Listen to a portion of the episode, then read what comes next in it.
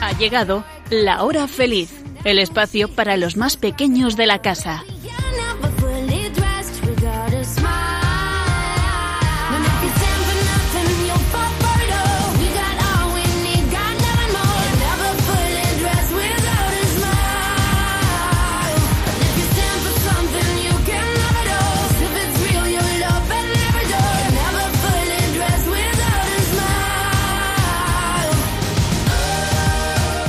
Muy buenas tardes, amiguitos. Comienza la hora feliz y comienza un nuevo mes. ¿Qué tal habéis pasado el mes de julio? Seguro que ha pasado muy rápido y habréis hecho muchísimas cosas. Bueno, recibido un enorme abrazo de quien os habla, Yolanda Gómez. Y están una vez más conmigo Elena, Blanca, Nuria y Sonia. Bueno, ¿qué tal, chicas? ¿Cómo estáis? Bien.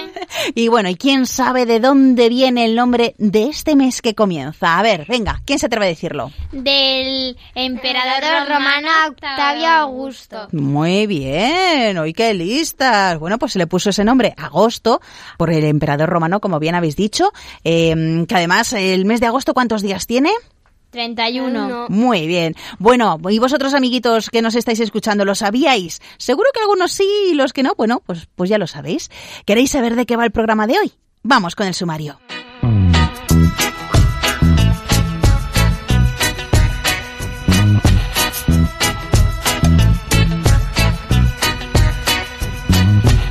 Hoy vamos a conocer a San Antonio de Padua. Después vamos a mirar al cielo y a hablar de astronomía, misiones y exploraciones para conocer mejor el universo. En Chiquistorias nos iremos de vacaciones a la luna. Ya veréis qué aventura. Y terminaremos el programa contando chistes y adivinanzas.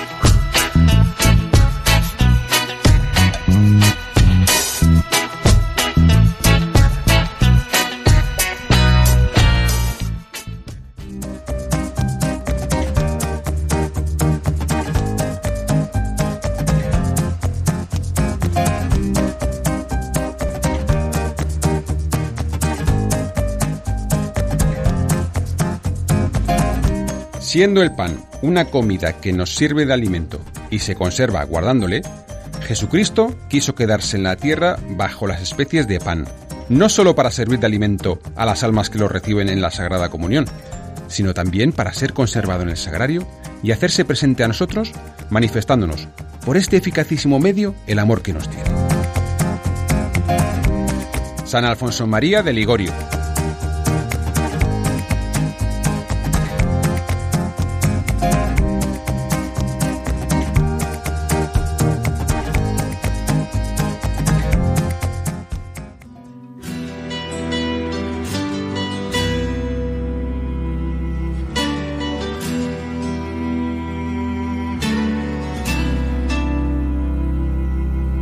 Amigo Jesús, ayúdame a ser humilde y sincera, a no aparentar lo que no soy ni querer ser más que los otros. Enséñame a decir siempre la verdad y no a mentir, aunque a veces cueste bastante y haya que poner mucha voluntad. Quiero aprender a ayudar y ofrecer mi mano a todo el que lo necesite. Abre mi corazón para que viva pensando en los demás. Dame coraje y valentía para ser honesto y no engañar a nadie. Para ganarme las cosas con esfuerzo y dedicación. Ayúdame a cumplir todas las metas que me propongo. Para crecer y ser cada día mejor persona. Amén.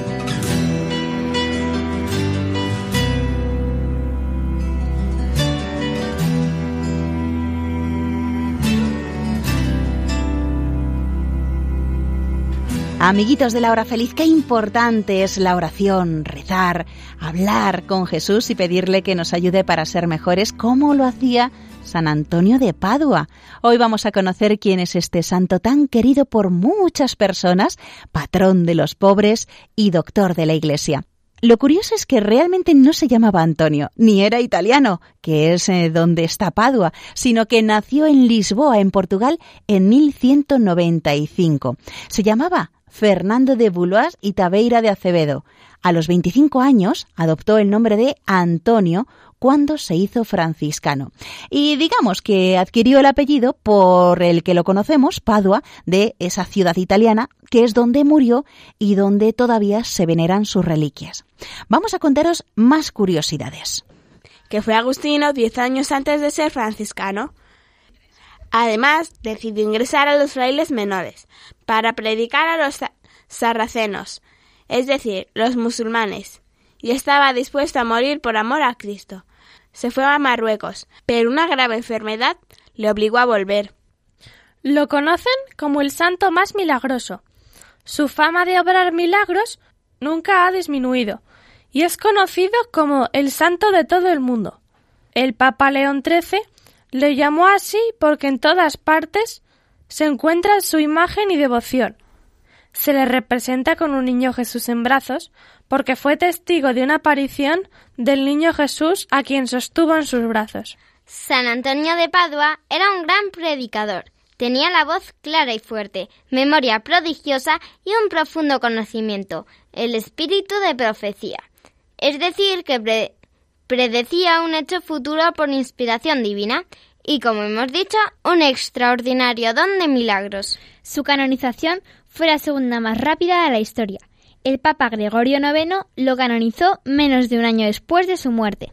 Muchas personas también rezan a San Antonio para pedirle que les ayude a encontrar a un buen marido o una buena mujer. Pero bueno, San Antonio de Padua es conocido en todo el mundo con el calificativo de taumaturgo, que quiere decir el que obra milagros, porque durante su vida Dios realizó a través de él numerosos prodigios. Por ejemplo, os voy a contar varios. El de los gorriones encerrados. Mirad, Fernando, que como hemos dicho era su nombre de bautismo, era un niño muy obediente tanto con Dios como con sus papás. Era la época en el que los gorriones en bandadas hacían estragos en los trigales y el padre de Fernando le había dado la tarea de cuidar el campo de esos pájaros en su ausencia, que no se comieran el trigo. El niño, contento, pues obedeció pero en un momento sintió un fuerte deseo de ir a rezar en una iglesia que había cerca. Entonces llamó a todos los gorriones y los encerró en una habitación. Cuando llegó su padre, se enojó mucho al ver que Fernando no estaba en el campo y lo llamó para regañarle, pero el niño le aseguró que los pájaros no comieron ni un grano de trigo y lo llevó hasta donde estaban encerradas las aves y las soltó. El padre estaba maravillado y le dio un abrazo muy fuerte a su hijo. Este es el milagro de los gorriones. Otro milagro, el de la tormenta. San Antonio, como muchos grandes santos, era perseguido por el demonio, enojado porque le quitaba muchas almas, digamos. Por lo tanto, siempre buscaba molestarlo cuando predicaba, porque predicaba muy bien y mucha gente le escuchaba. Un día, cuando el santo eh, estaba predicando en la ciudad de Limoges, en Francia, al aire libre, porque la iglesia no podía contener toda la gente que había ido a escuchar su predicación, de repente el cielo se nubló, amenazando con una terrible tormenta. La gente comenzó a marcharse y Fray Antonio los llamó asegurando que no les caería ni una gota. Y así fue. Llovió muy fuerte alrededor de la gente, dejando completamente seca la parte donde ellos estaban. Al final de la predicación, todos los que asistieron alabaron al Señor y dieron gracias por lo que acababan de presenciar. Otro de los milagros conocidos de San Antonio de Padua es este milagro tan bonito que es el de la mula de rodillas. Veréis. Una vez, encontrándose en Rimini, una ciudad al norte de Italia, el santo trató de convertir a un hereje. Discutían sobre si Jesús estaba realmente presente en la Eucaristía. El hereje, llamado Bonfillo, lanza el desafío al fraile afirmando Si tú, Antonio, logras probar con un milagro que en la hostia consagrada está el verdadero cuerpo de Cristo, yo renunciaré a cada herejía y abrazaré sin tardar la fe católica. Y Antonio acepta el desafío convencido de conseguirlo todo de Dios por la conversión del hereje. Entonces Bonfillo dice Yo tendré encerrada mi mula durante tres días sin comer. A los tres días la sacaré entre la presencia del pueblo y le dejaré heno listo para que coma. Tú, mientras tanto, estarás por el otro lado con aquello que afirma ser el cuerpo de Cristo. Si el animal, incluso hambriento, rechaza el alimento, y adora a tu Dios, yo creeré sinceramente en la fe de la Iglesia. Antonio rezó y ayunó también él esos tres días.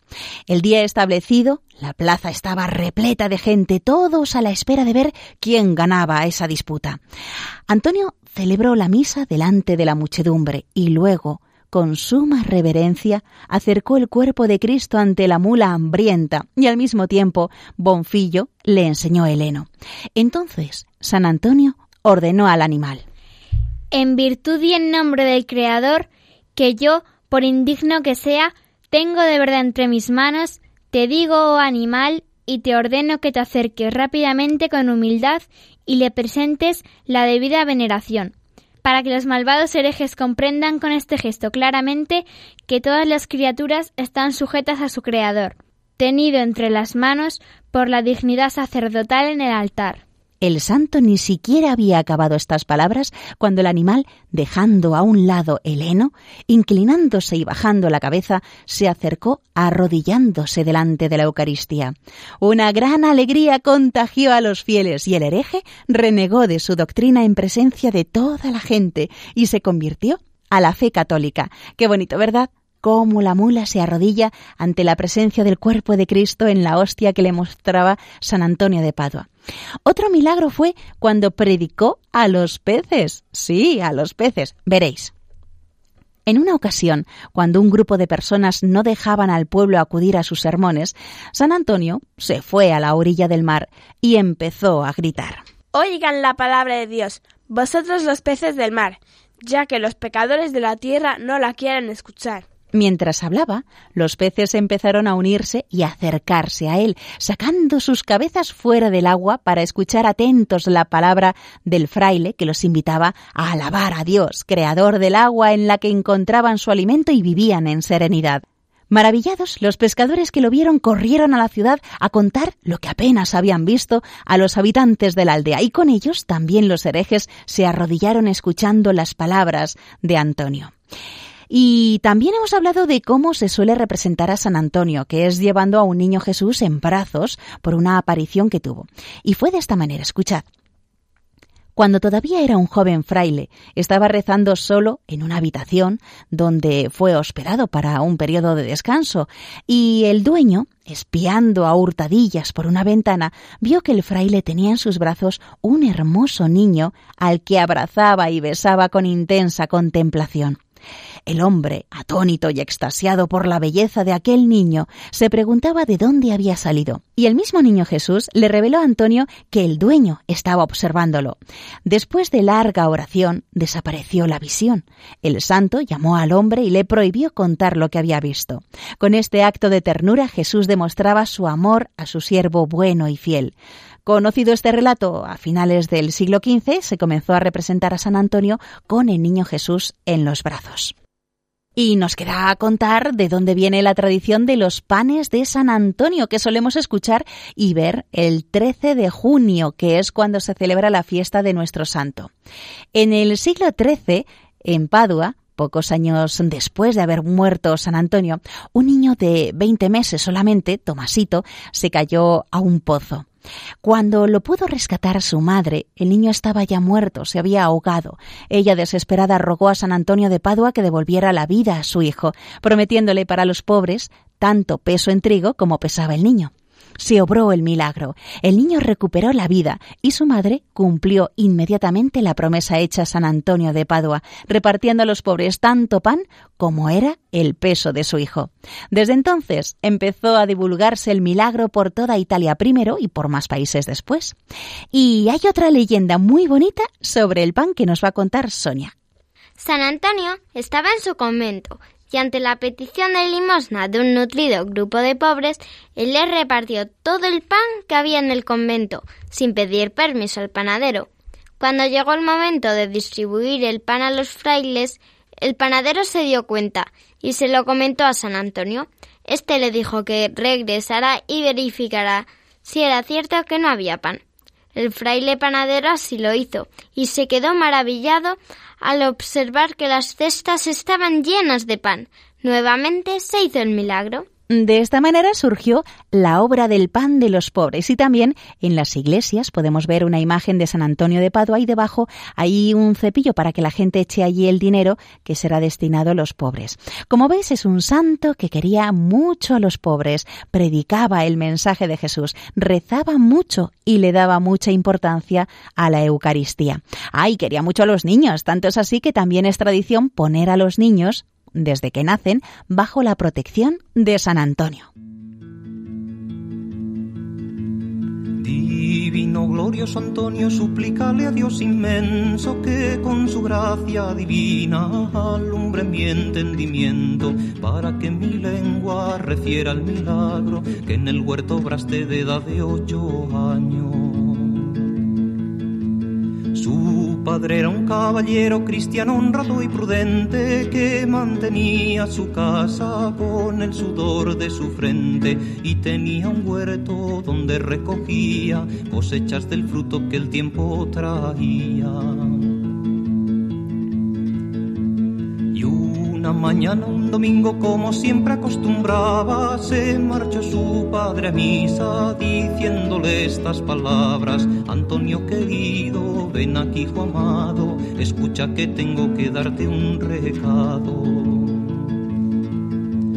Mientras tanto yo esté en misa, gran cuidado has de tener. Mira que los pajarcitos todo lo echan a perder.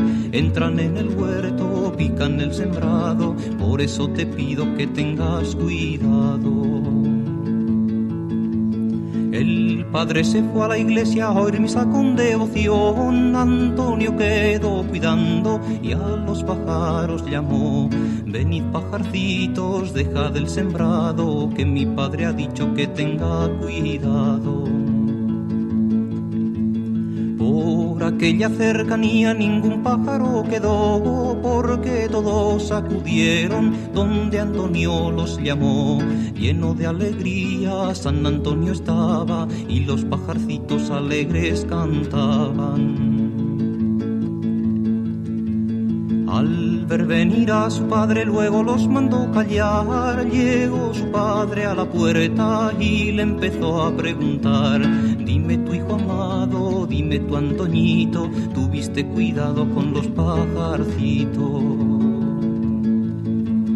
El hijo le contestó, Padre, no esté preocupado, que para que no hagan daño todos los tengo encerrados. El padre que vio milagro tan grande, al señor obispo trató de avisarle. Acudió el señor obispo con grande acompañamiento, quedaron todos confusos al ver tan grande portento. Abrieron ventanas, puertas a la par, por ver si las aves querían marchar. Antonio les dijo a todos, señores, nadie se alarme, los pajarcitos no salen mientras yo no se lo mande. Se puso a la puerta y les dijo así, volad pajarcitos, ya podéis salir. Salgan cigüeñas con orden, águilas, grullas y garzas, gavilanes y mochuelos, verderones y agutardas. Salgan las urracas, tortolas perdices, palomas, gorriones y las codornices. Cuando acaban de salir todos juntitos se ponen aguardando a San Antonio para ver lo que dispone. Y Antonio les dice, no entréis en sembrado, iros por los montes y los ricos prados.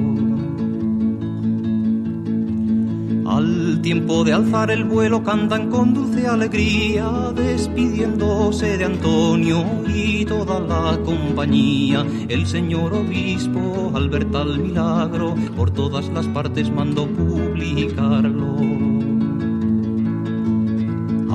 Árbol de grandiosidades, fuente de la caridad, depósito de bondades, Padre de inmensa piedad, Antonio divino, por tu intercesión, merezcamos todos la eterna mansión. Estás escuchando La Hora Feliz en Radio María.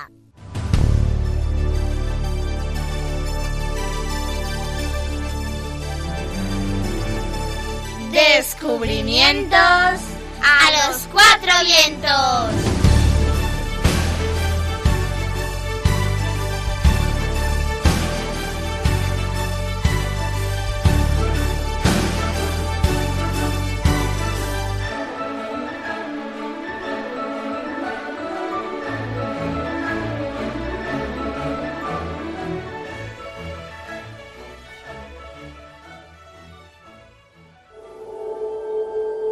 Toda historia tiene un principio, incluso la historia del universo.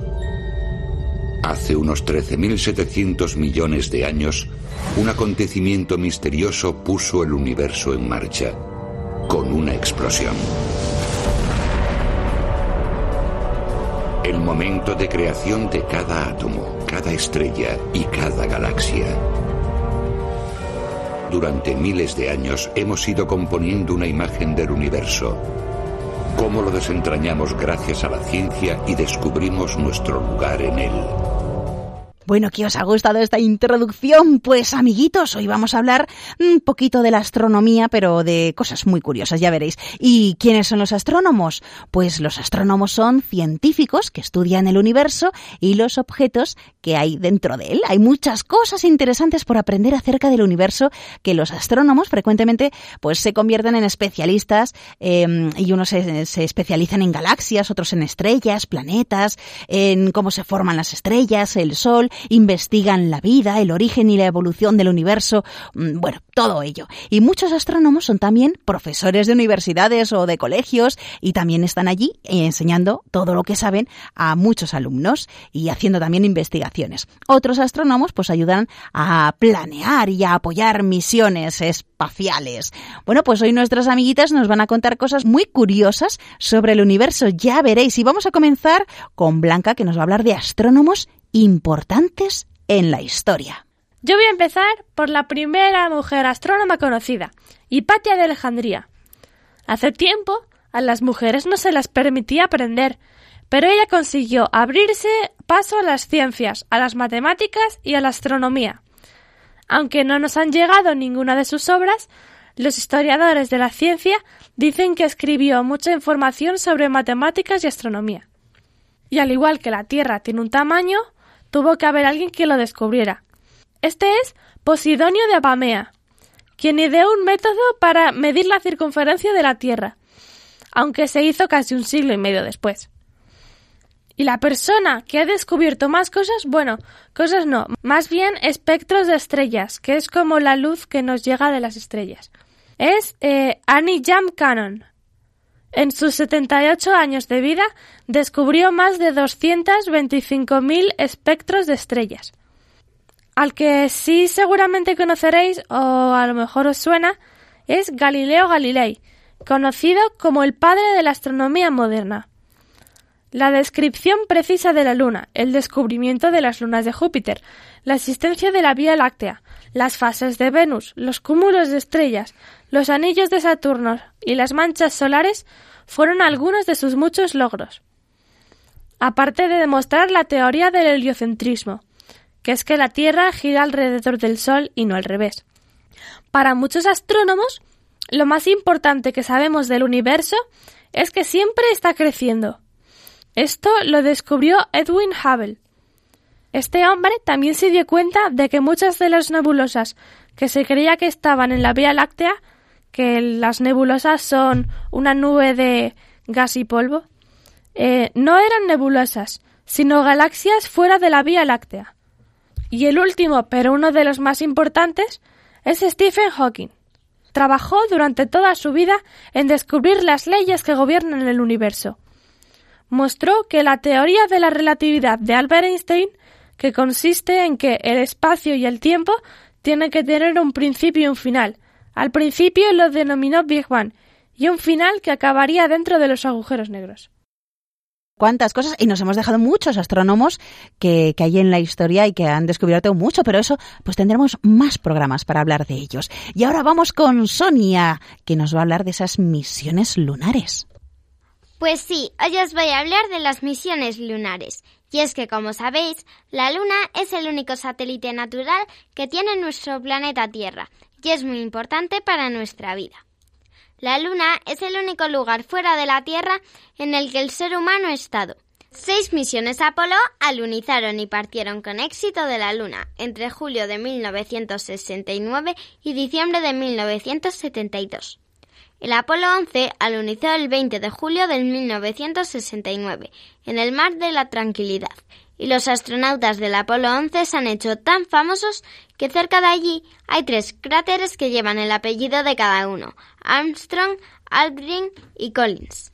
Y aunque es el alunizaje más famoso por ser el primero, os cuento que ha habido más.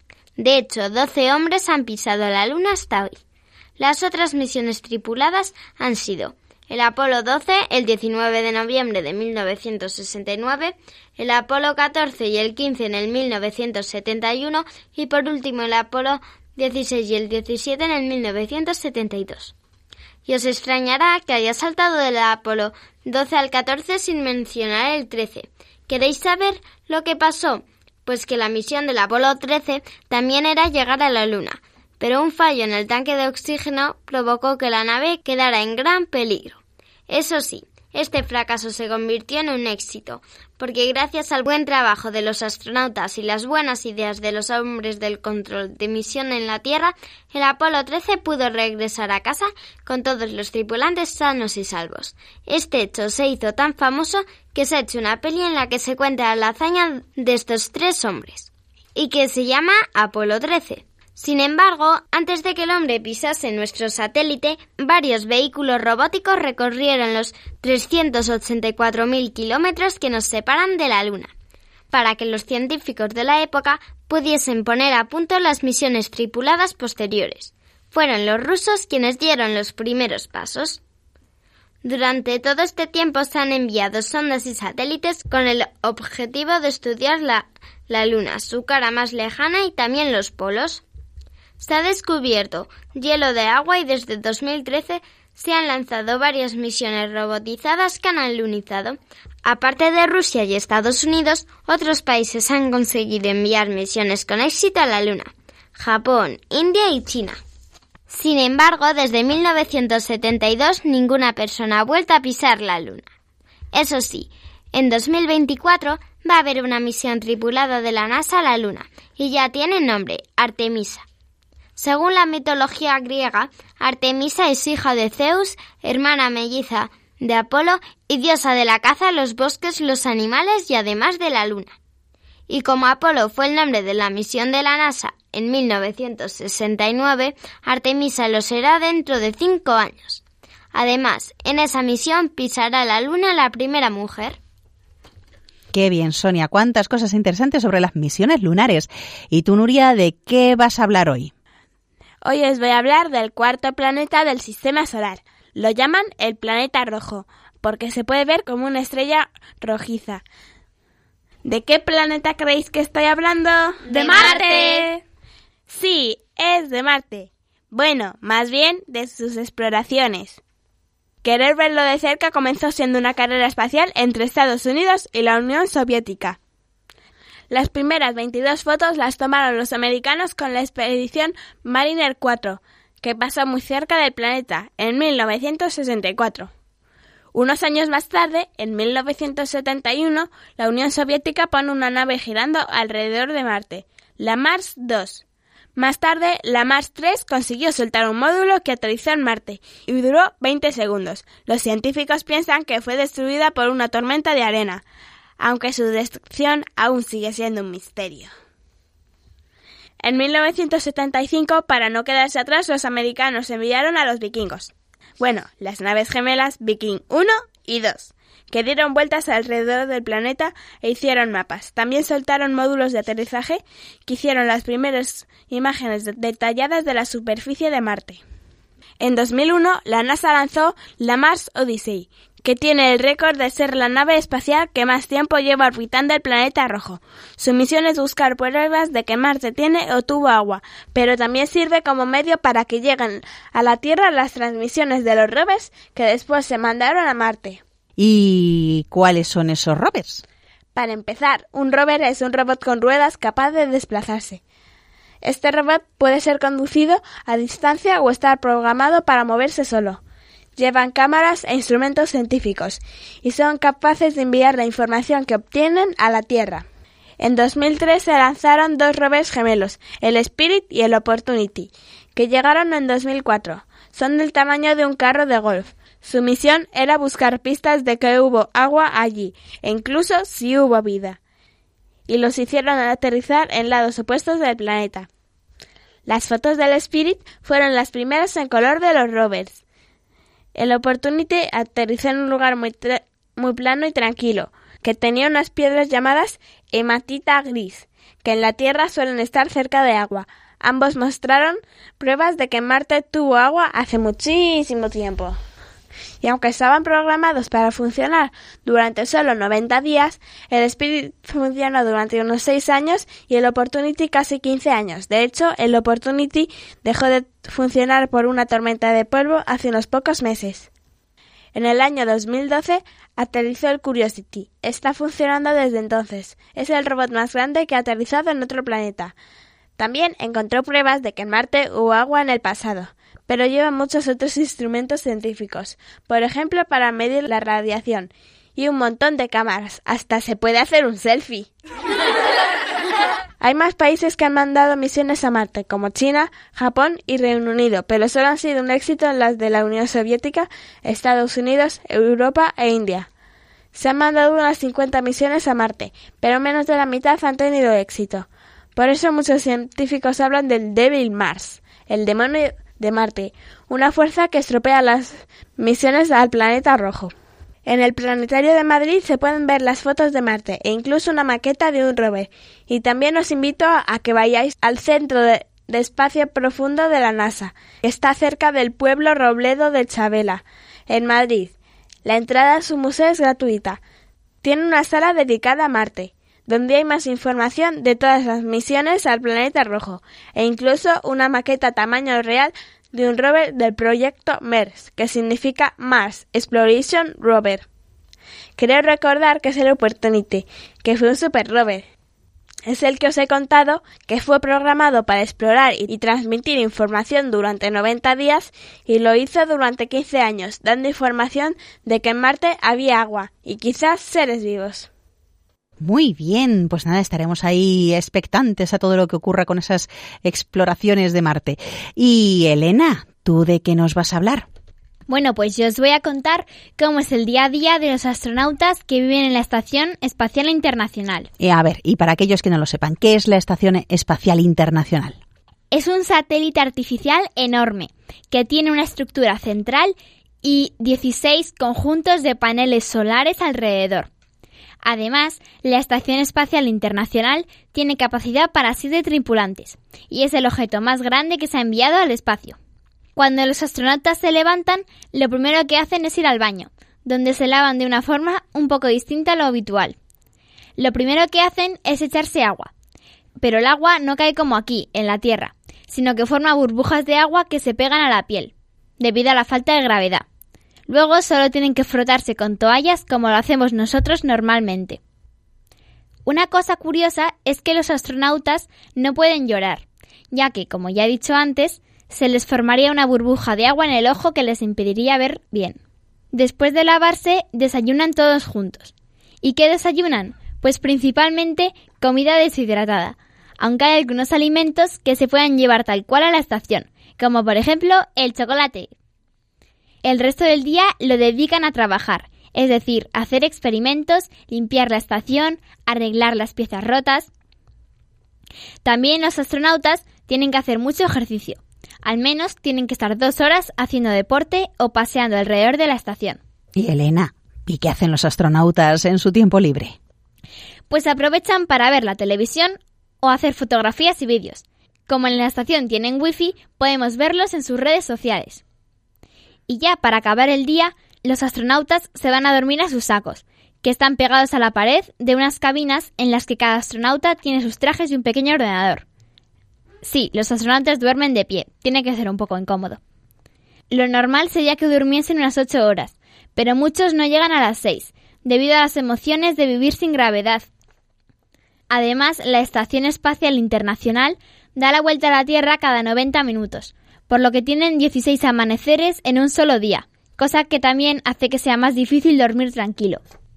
¿Y tú qué crees que sería lo mejor de vivir allí arriba, en la Estación Espacial Internacional? Pues aparte de poder comer chocolate, yo creo que lo mejor sería poder ver la Tierra desde arriba y darnos cuenta de que nuestro planeta está vivo, igual que los seres humanos que vivimos en él. Estupendo, muy curioso lo que nos ha contado Elena, que por cierto eso de que duermen de pie, pues bueno, allí como digamos que no hay gravedad, no hay arriba abajo, en fin, que duermen, nosotros a veces le vemos como si estuvieran de pie, pero ellos no sienten que está de pie. Y si os habéis quedado amiguitos con ganas de saber más cosas sobre el espacio, podéis volver a escuchar el programa que hicimos el 9 de noviembre de 2017, hace ya casi dos años, en el que hablamos de planetas, del origen del universo, las estrellas fugaces, bueno, como las Perseidas que, vais a poder ver dentro de unos pocos días en, nuestro cielo. Así que ya sabéis, descargaros el programa de, en el podcast de Radio María entrando en la página web www.radiomaria.es, buscáis La Hora Feliz Yolanda Gómez y buscáis ese programa el 9 de noviembre de 2017 para saber más cosas del universo y seguir disfrutando del espacio. Somos el secreto mejor guardado de la galaxia.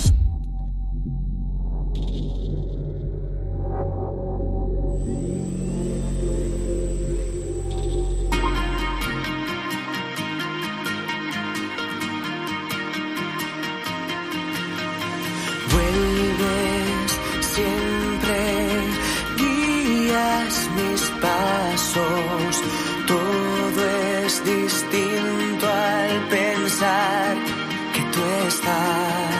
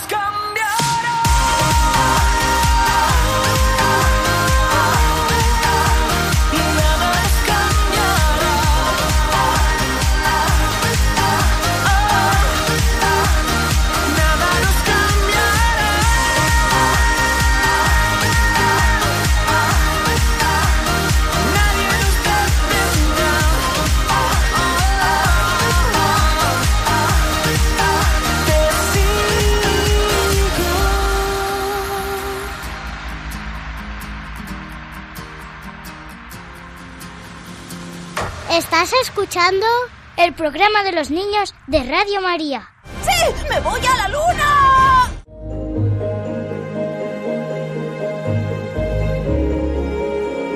Chiqui Historias.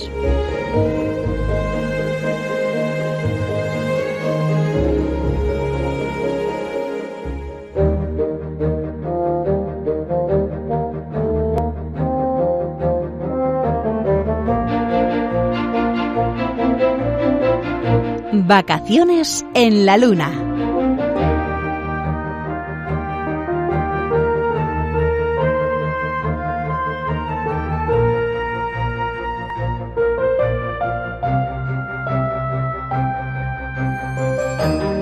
Rubén quería ir de vacaciones a la Luna.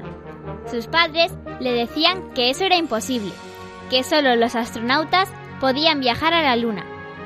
Pero Rubén estaba convencido de que eso era una excusa de sus padres, que se lo habían inventado todo para ocultar el verdadero motivo por el que no querían llevarlo a la Luna. Así que Rubén seguía queriendo ir a la Luna a pasar las vacaciones y se puso a pensar en todas sus opciones. Construir una nave espacial le llevaría tiempo y no tenía los materiales necesarios. Además, también tendría que hacerse con uno de esos trajes incómodos de astronauta que no te dejan moverte cómodamente. Así que no parecía una buena idea. Si los selenitas, los habitantes de la Luna, no necesitaban traje espacial, sería por algo. Rubén llegó a la conclusión de que tendría que pensar en otra solución. Tal vez subirse de polizón en el próximo vuelo lunar. No, no parecía buena idea. Tendría que encontrar el dichoso traje para salir al exterior. Pero un día a Rubén se le ocurrió una idea. Contactar con los selenitas para que le ayudaran. Si les convencía de que no quería hacerles nada malo y que solo quería conocerlos, seguro que le echaban una mano para llegar hasta allí. Aunque había un gran problema. Rubén no sabía cómo contactar con ellos. Sin embargo, en ese momento alguien apareció en su ventana. Era una especie de bola blanca, con dos pies y dos manos, aunque sin brazos ni piernas, una especie de tubo encima y un ojo. Por el tubo salió una voz. Hola Rubén, soy un selenita. ¿Quieres venir conmigo? Vaya, ¿pero de dónde has salido tú? Los selenitas vivimos ocultos en la luna. Tenemos telepatía y podemos escuchar lo que los demás piensan, incluso a miles de años luz. ¡Increíble! Ah, y también podemos teletransportarnos. Si me coges de la mano, apareceremos en la luna. ¿Necesitaré traje espacial? Tranquilo, los selenitas vivimos ocultos en casas bajo la superficie de la luna, donde no es necesario traje espacial. Pues entonces vámonos, dijo Rubén abrazando a su nuevo amigo. Inmediatamente después aparecieron en la luna, conociendo a un montón de nuevos amigos. De pronto, Rubén se acordó de sus padres. Estarían preocupados, se había marchado y ni siquiera les había dejado una nota para explicarles lo que había pasado. Necesito volver a casa, le dijo Rubén a su amigo Selenita. Si te llevo de vuelta no podré volver a por ti hasta dentro de un año. Son las normas. Quédate, ya se lo explicarás todo cuando vuelvas. Rubén dudó, era su gran oportunidad, pero tenía que pensar en la preocupación de sus padres, en el dolor que sentirían al pensar que le podría haber pasado algo grave. Gracias, amigo, pero tengo que volver. Mis padres no se merecen que les haga sufrir. Rubén volvió a casa antes de que le echaran de menos. Esa misma noche su padre le dijo, ¿Hoy no vas a preguntarnos otra vez cuándo nos vamos de vacaciones a la luna? Rubén lo miró durante unos segundos y le dijo, A vosotros nos gustaría ese lugar. Sois más de sol y playa. Además, a mí lo que de verdad me apetece es pasar las vacaciones con vosotros.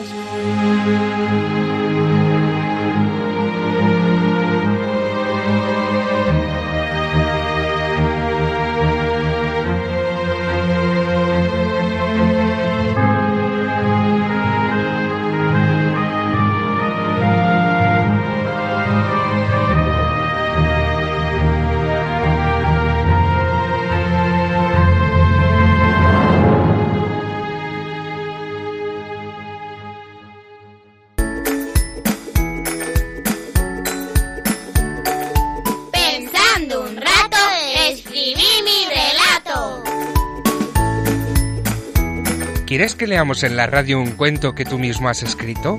Solo tienes que decirles a tus papás que nos lo envíen al email lahorafeliz2 con número arroba radiomaria.es, indicándonos tu nombre, la edad que tienes, la ciudad donde vives y un teléfono de contacto. También puedes escribirnos por carta a la siguiente dirección.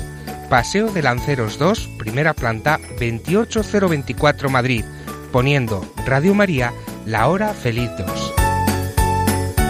De todos los cuentos que recibamos, el que leamos en antena recibirá una sorpresa. Ya sabes, la hora feliz 2 arroba radiomaria.es o por carta a Radio María La Hora Feliz 2, Paseo de Lanceros, número 2, primera planta, 28024, Madrid.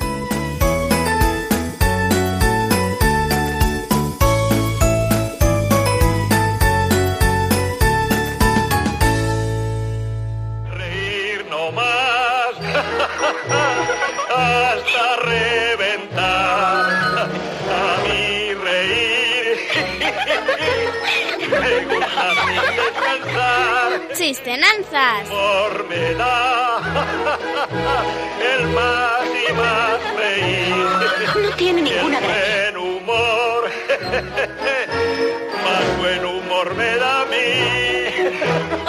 Como me gusta reír, más buen humor me da a mí. Bien, amiguitos, llegamos ya a la última sección del programa que tanto nos encanta y que son los chistes y las adivinanzas. Vamos a empezar hoy con Elena, esa adivinanza. Cuéntanos. En el mar es donde vivo, plateado es mi color, nado veloz como un rayo, adivina tú quién soy.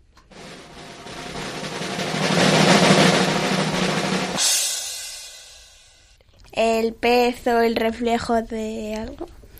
Es un tipo de pez. ¿La anguila? No. ¿Las Blanca. sardinas? Sí. Muy bien, Blanca, tu adivinanza. Vueltas y vueltas doy sin cansarme, pero si me quitan el agua, paro al instante.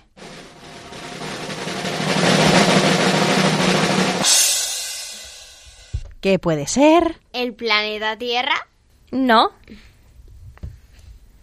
¿La corriente? no, Elena, La lavadora. no. Sonia. ¿El río? ¿El No. agua? Ah, no, el río, el ciclo del agua. Una pista blanca. Se puede utilizar para hacer harina. A ver, Sonia, ¿qué puede ser? ¿El molino? Sí, bueno, especialmente de agua, pero sí. Muy bien, vamos con la adivinanza de Sonia. Una gran moneda dorada que vale mucho y por la que no pagas nada.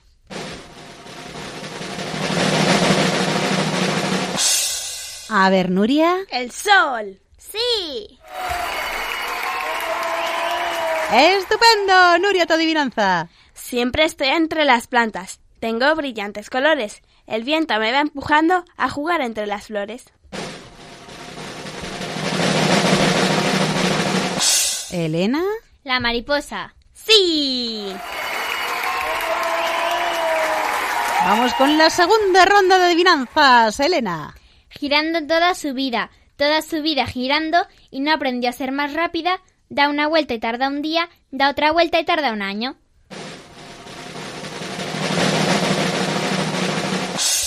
A ver, Sonia. ¿El planeta Tierra? Sí. Muy buenas estas adivinanzas, Sonia. Te llevas sin que te muevas a Júpiter o Plutón, en caso de que te atrevas a usarlo desde el balcón.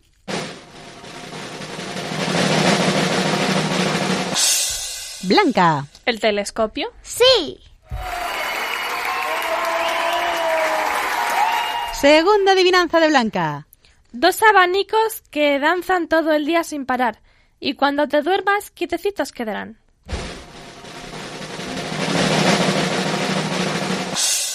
A ver, Elena. Los párpados. Sí. Y vamos con la última adivinanza, Nuria. Pesar no peso nada. Por el aire siempre subo. Y si me metes en tus ojos te haré llorar seguro.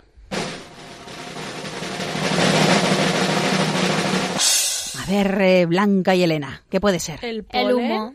Elena. El humo.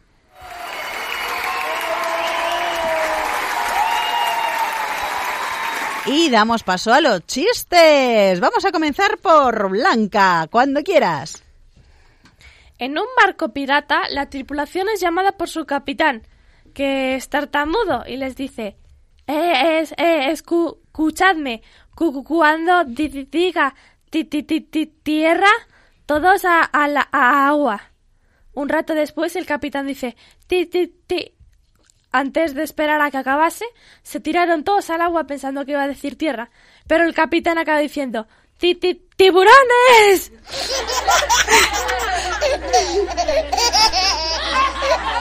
Pobre marineros, madre mía. Nuria, tu chiste. Se abre el telón y se ve un rey leyendo diez libros. Se cierra el telón. Se abre el telón y se ve el mismo rey leyendo cien libros. Se cierra el telón. Se abre el telón y se ve al mismo rey leyendo una biblioteca. Se cierra el telón. ¿Cómo se llama la peli? El Rey León.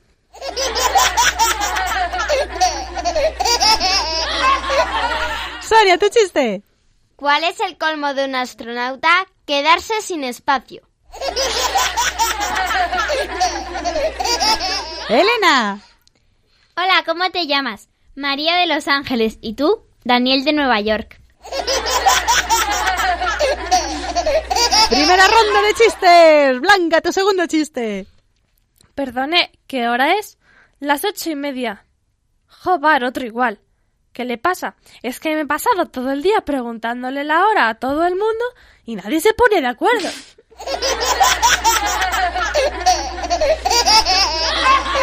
¡Nuria! ¿Qué significa guay en inglés? ¿Por qué? Nada, por saberlo. Sonia. Me voy dos semanas de viaje. Ah, qué bien. Pues no te olvides de escribir. Espero que no, con lo que me costó aprender. y terminamos con Elena. ¿Cómo se llaman tus niñas? La mayor Cuétara y la pequeña Oreo. ¿Y la tuya? María. Anda, pero si le has puesto nombre de galleta.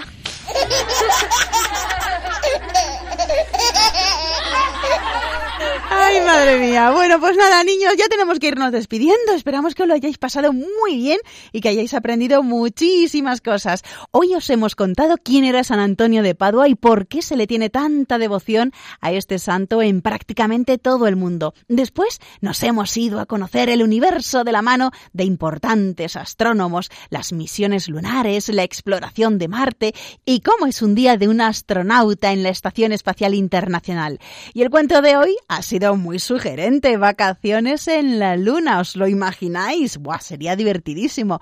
Y hemos terminado contando chistes y adivinanzas. Si vosotros queréis contarnos qué es lo que más os gusta del universo o enviarnos un cuento escrito por vosotros para que lo leamos en antena, lo podéis hacer de dos maneras. El email, Nuria, cuéntanos. La hora feliz 2 arroba radiomaria.es. Y si nos quieren escribir por carta, la dirección postal es Blanca. Paseo de los Lanceros 2, primera planta, 28024, Madrid. Eso es, poniendo en el sobre Radio María para el programa La Hora Feliz 2.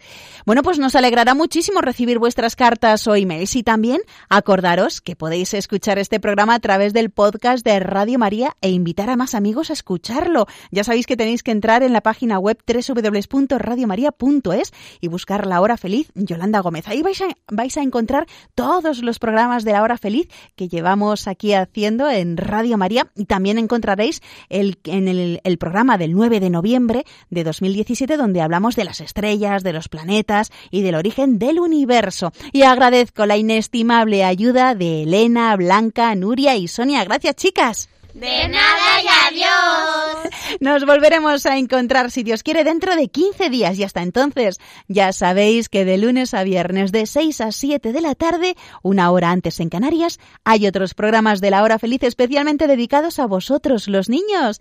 Ya sabéis que nos gusta decir tanto de edad como de corazón. ¿Y vosotros sed buenos? Sí, sí se puede. Sí se puede. Un fuerte abrazo para todos y ser felices.